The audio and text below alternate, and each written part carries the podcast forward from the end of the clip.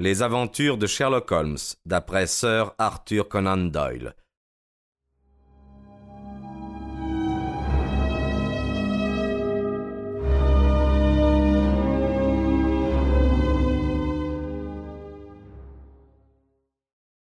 Holmes passa la soirée à parcourir une pile de vieux journaux qui remplissaient notre grenier. Quand il descendit, ses yeux avaient une lueur de triomphe. Pourtant, il ne nous fit part ni à l'un ni à l'autre du résultat de ses recherches.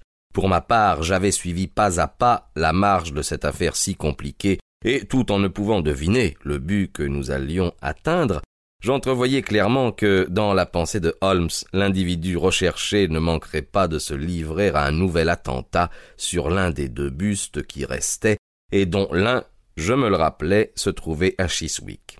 Le but de notre expédition était, sans doute, de le surprendre en flagrant délit, et je ne pouvais qu'admirer l'astuce de mon ami qui avait lancé les journaux sur une fausse piste afin de donner à cet individu l'idée qu'il pouvait continuer ses exploits avec impunité. Je ne fus donc pas surpris quand Holmes m'invita à prendre mon revolver. Lui-même emporta son casse-tête, son arme favorite. Une voiture fermée nous attendait à la porte et nous conduisit jusqu'au-delà du pont de Hammersmith. Là, le cocher reçut l'ordre de nous attendre. Nous gagnâmes à pied une rue assez isolée, bordée de chaque côté de maisons élégantes, entourées chacune d'un jardin. À la lueur du bec de gaz, nous pûmes apercevoir le nom Villa des Acacias inscrit sur la barrière. Le propriétaire devait déjà être couché, car on ne voyait aucune lumière, excepté au-dessus de l'imposte de la porte d'entrée, d'où une lueur éclairait vaguement l'allée du jardin. La barrière en bois qui séparait la propriété de la route rendait l'endroit plus obscur, et c'est là que Holmes nous fit cacher. Nous aurons, je le crains, longtemps à attendre, dit Holmes. Nous avons au moins la chance qu'il ne pleuve pas. Il est plus prudent de ne pas fumer, ce qui nous ferait passer le temps. Enfin, nous avons deux chances contre une de réussir, ce qui compensera notre peine. Cependant, notre attente ne fut pas aussi longue que Holmes l'avait craint, et elle se termina de la façon la plus soudaine et la plus inattendue. Sans bruit qui eût pu éveiller notre attention, la barrière du jardin s'ouvrit et un individu, alerte comme un singe, s'avança rapidement dans l'allée. Nous le vîmes passer dans la traînée de lumière venant de la porte et disparaître derrière la maison. Puis il se fit un long silence, pendant lequel nous eûmes soin de retenir notre respiration. Nous entendîmes bientôt un grincement. On ouvrait une fenêtre. Le bruit cessa. L'individu avait pénétré dans la maison. Nous vîmes le rayon d'une lanterne sourde dans une pièce. Ce qu'il cherchait ne s'y trouvait pas. Il passa dans une autre, puis dans une troisième. Allons à la fenêtre ouverte, dit Lestrade. Nous le prendrons au moment où il sortira. Avant que nous eussions fait un pas, l'homme était sorti. Nous pûmes constater qu'il portait sous le bras quelque chose de blanc. Il regarda tout autour de lui. Le silence de la rue déserte le rassura. Il nous tournait le dos pour déposer son butin. Un instant après, nous perçûmes un bruit sec. L'homme était si absorbé qu'il ne nous entendit pas traverser la pelouse. Holmes bondit comme un tigre et le saisit. En un instant, Lestrade et moi le prenions par le bras et lui passions les menottes. Je n'ai jamais rencontré une figure plus hideuse. Il nous contemplait, les traits convulsés. C'était l'homme de la photographie. Holmes, cependant, ne parut pas s'occuper de notre prisonnier. Assis sur les marches du perron, il examina avec le plus grand soin les débris de l'objet que l'homme avait emporté à la maison. C'était un buste de Napoléon, semblable à celui que nous avions vu le matin même, et brisé de la même façon. Holmes regarda chacun des morceaux de plâtre à la lumière, mais ils étaient tous pareils. Il venait de terminer cet examen quand le vestibule s'éclaira et la porte s'ouvrit.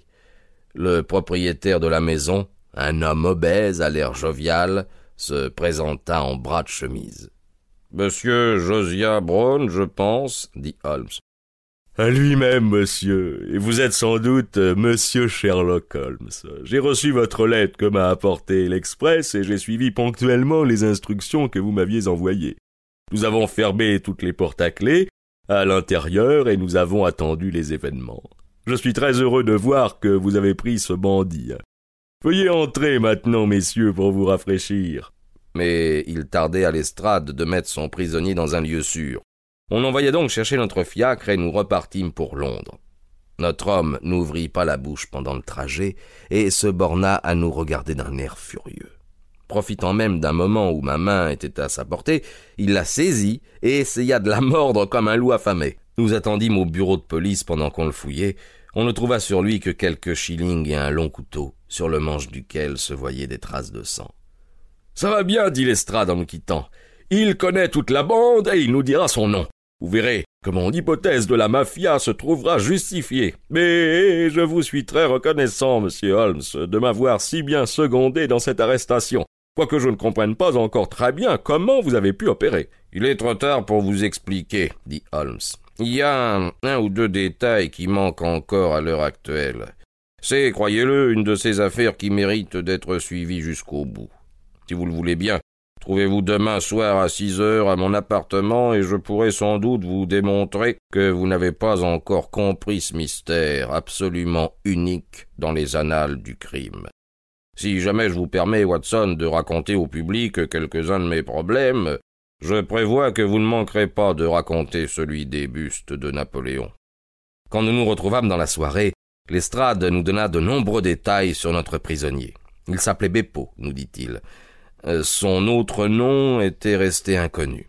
Sa réputation était détestable dans la colonie italienne. Il avait été jadis connu comme un sculpteur remarquable et avait gagné honnêtement sa vie, mais il n'avait pas tardé à entrer dans la mauvaise voie, il avait subi deux condamnations, l'une pour vol, l'autre pour tentative de meurtre sur l'un de ses compatriotes. Il parlait parfaitement anglais. On avait pu démontrer les motifs qui avaient pu le pousser à détruire les bustes, et il refusait de répondre à toute question posée sur ce sujet. Mais la police avait découvert que ceci avait probablement été fait par lui, car il avait été employé à ce genre de travail chez Gelder et compagnie. Holmes euh, écouta poliment ces détails qui n'avaient rien de nouveau pour nous, mais moi, qu'il connaissait si bien, je voyais que sa pensée était ailleurs. Je sentais dans son attitude un mélange d'inquiétude et d'impatience. Enfin, il fit un mouvement sur sa chaise et ses yeux étincelèrent. On venait de sonner. Un instant après, nous entendîmes des pas dans l'escalier, et la domestique fit entrer un homme d'âge mûr, au teint coloré, aux favoris grisonnants. Il tenait à la main un sac de voyage en tapisserie qu'il posa sur la table. Monsieur Sherlock Holmes est-il ici? Mon ami salua et sourit. Vous êtes euh, monsieur Sandford de, de Reading dit-il. Oui, monsieur, et je crains d'être légèrement en retard, mais les trains sont si incommodes. Vous m'avez écrit au sujet d'un buste que j'ai en ma possession. J'ai votre lettre sur moi dans laquelle vous me dites que vous désirez avoir une reproduction du buste de Napoléon de Devine et que vous êtes disposé à m'acheter dix livres, celles que je possède. Parfaitement. Votre lettre m'a vivement surpris, et je me suis demandé comment vous aviez su que cet objet se trouvait en ma possession. Votre surprise ne m'étonne pas. Monsieur Harding de la maison Harding Frères m'a affirmé vous avoir vendu le dernier et m'a donné votre adresse. Ah, c'est cela. Vous a-t-il dit combien je l'avais payé? Non. Bien que je ne sois pas riche, je suis un honnête homme, et je tiens à vous dire que ce buste ne m'a coûté que quinze shillings. Je trouve qu'il est de mon devoir de vous en avertir avant d'accepter vos dix livres. Ce scrupule vous fait honneur, monsieur, mais j'ai fixé mon prix et j'y tiens. Vous êtes très généreux, monsieur Holmes. J'ai apporté avec moi le buste ainsi que vous me l'aviez demandé. Le voici. Il ouvrit son sac et enfin nous pûmes apercevoir sur notre table le buste entier que nous avions si souvent vu en morceaux. Holmes tira de sa poche une feuille de papier et posa sur la table une banquenote de dix livres. Voulez-vous avoir l'amabilité de signer en présence de ces témoins ce reçu qui me délègue tout droit sur ce buste? Je suis un homme très méticuleux, voyez-vous, et on ne sait jamais la tournure que peut prendre une affaire. Allons, merci, monsieur Sandford. Voici votre argent. Je vous souhaite le bonsoir. Quand notre visiteur eut disparu, les mouvements de Sherlock Holmes attirèrent notre attention. Il commença par prendre dans un tiroir une nappe qu'il étendit sur la table, puis il plaça au centre le buste qu'il venait d'acheter. Enfin, saisissant un casse-tête, il frappa un violent coup sur la tête de Napoléon. Le buste se brisa en morceaux, et Holmes se pencha avec intérêt sur ses débris. Tout à coup, il poussa un cri de triomphe et nous montra un des morceaux dans lequel nous aperçûmes encastrer un petit objet sombre. On eût dit un raisin dans un pudding. Messieurs, s'écria-t-il, laissez-moi vous présenter la fameuse perle noire des Borgia. Lestrade et moi, nous restâmes tous les deux stupéfaits. Puis nous applaudîmes comme au théâtre, au dénouement d'une scène palpitante. Une vive rougeur envahit les joues pâles de Holmes, et il nous salua comme un acteur qui reçoit les applaudissements de son auditoire. Il cessait d'être une machine à raisonner et montrer combien il était sensible à l'admiration. Cette même nature froide, qui ne se préoccupait pas de la gloriole aux yeux du vulgaire, était touchée par les louanges d'un ami. Oui, messieurs, dit-il, c'est une perle unique au monde, et j'ai en la bonne fortune, par une chaîne ininterrompue de déduction, de la suivre depuis la chambre à coucher de l'hôtel d'Acre, où était descendu le prince Colonna, et où il l'avait perdu, jusque dans l'intérieur de ce buste, le dernier des six qui avait été moulé à Stepney par Gelder et compagnie. Rappelez-vous l'estrade, le bruit que fit la disparition de ce bijou de valeur et les efforts inutiles de la police métropolitaine pour le retrouver. Je fus jadis euh, consulté à ce sujet, et je ne pus trouver l'énigme. Les soupçons s'étaient portés sur la femme de chambre de la princesse, une italienne. Il fut établi qu'elle avait un frère à Londres, mais on ne put trouver entre eux aucune trace de relation. La femme de chambre s'appelait Lucrezia Venucci et, sans nul doute, Pietro, qui a été assassiné l'autre nuit, devait être son frère. J'ai recherché les dates dans les journaux de l'époque et j'ai découvert que la perle avait disparu deux jours avant l'arrestation de Beppo dans l'établissement de Gelder et compagnie, au moment même où l'on moulait ses bustes. Vous vous rendez compte ensuite, bien que dans l'ordre inverse, de la marche des événements. Beppo a eu la perle en sa possession. Peut-être est-ce lui qui l'a volée à Pietro, peut-être était-il son complice, peut-être enfin a-t-il servi d'intermédiaire entre Pietro et sa sœur, ça peu importe. Le fait certain est qu'il avait la perle par devers lui, et qu'à ce moment il était poursuivi par la police. Il courut donc à l'atelier où il travaillait, car il se rendait compte qu'il ne lui restait qu'un instant pour cacher ce joyau inestimable qu'on n'eût pas manqué de trouver sur lui quand on l'aurait fouillé. Six bustes de Napoléon étaient en train de sécher. L'un d'entre eux était encore mou. En un instant, Beppo, qui était un ouvrier très habile, fit un trou dans le plâtre humide, y cacha la perle, et avec quelques retouches parvint à recouvrir l'ouverture. C'était une cachette admirable que personne ne pouvait soupçonner. Il fut condamné à un an de prison, et pendant ce temps ses six bustes furent vendus. Il lui était impossible de savoir lequel contenait son trésor, et c'est seulement en le brisant qu'il pouvait y parvenir. Il n'eût obtenu aucun résultat en se bornant à le secouer, car la perle devait adhérer au plâtre encore humide, ce qui d'ailleurs s'est produit. Beppo n'a pas perdu courage, et il a pratiqué ses recherches avec habileté et persévérance par son cousin, qui travaille chez Gelder, il a réussi à se procurer les noms des marchands qui avaient acheté les bustes. Il a pu obtenir une place chez Morse Hudson et trouver ainsi la trace de trois d'entre eux. Mais la perle ne se trouvait dans aucun. Avec l'aide sans doute de quelques employés de sa nationalité, il a su découvrir qui avait acheté les autres. Le premier était en la possession de Harker, chez qui Beppo, sans nul doute, fut suivi par son complice Pietro, qui le considérait comme responsable de la disparition de la perle. Une lutte eut lieu, au cours de laquelle Pietro trouva la mort. Si c'était son complice, pourquoi portait-il sur lui sa photographie demandai-je. Pour faciliter les recherches dans le cas où il aurait à la montrer à quelqu'un pour le faire reconnaître. Voilà évidemment la raison. À la suite du meurtre, j'ai pensé que Beppo presserait le mouvement car il devait craindre que la police ne réussît à pénétrer son secret et tenait à ne pas être devancé par elle.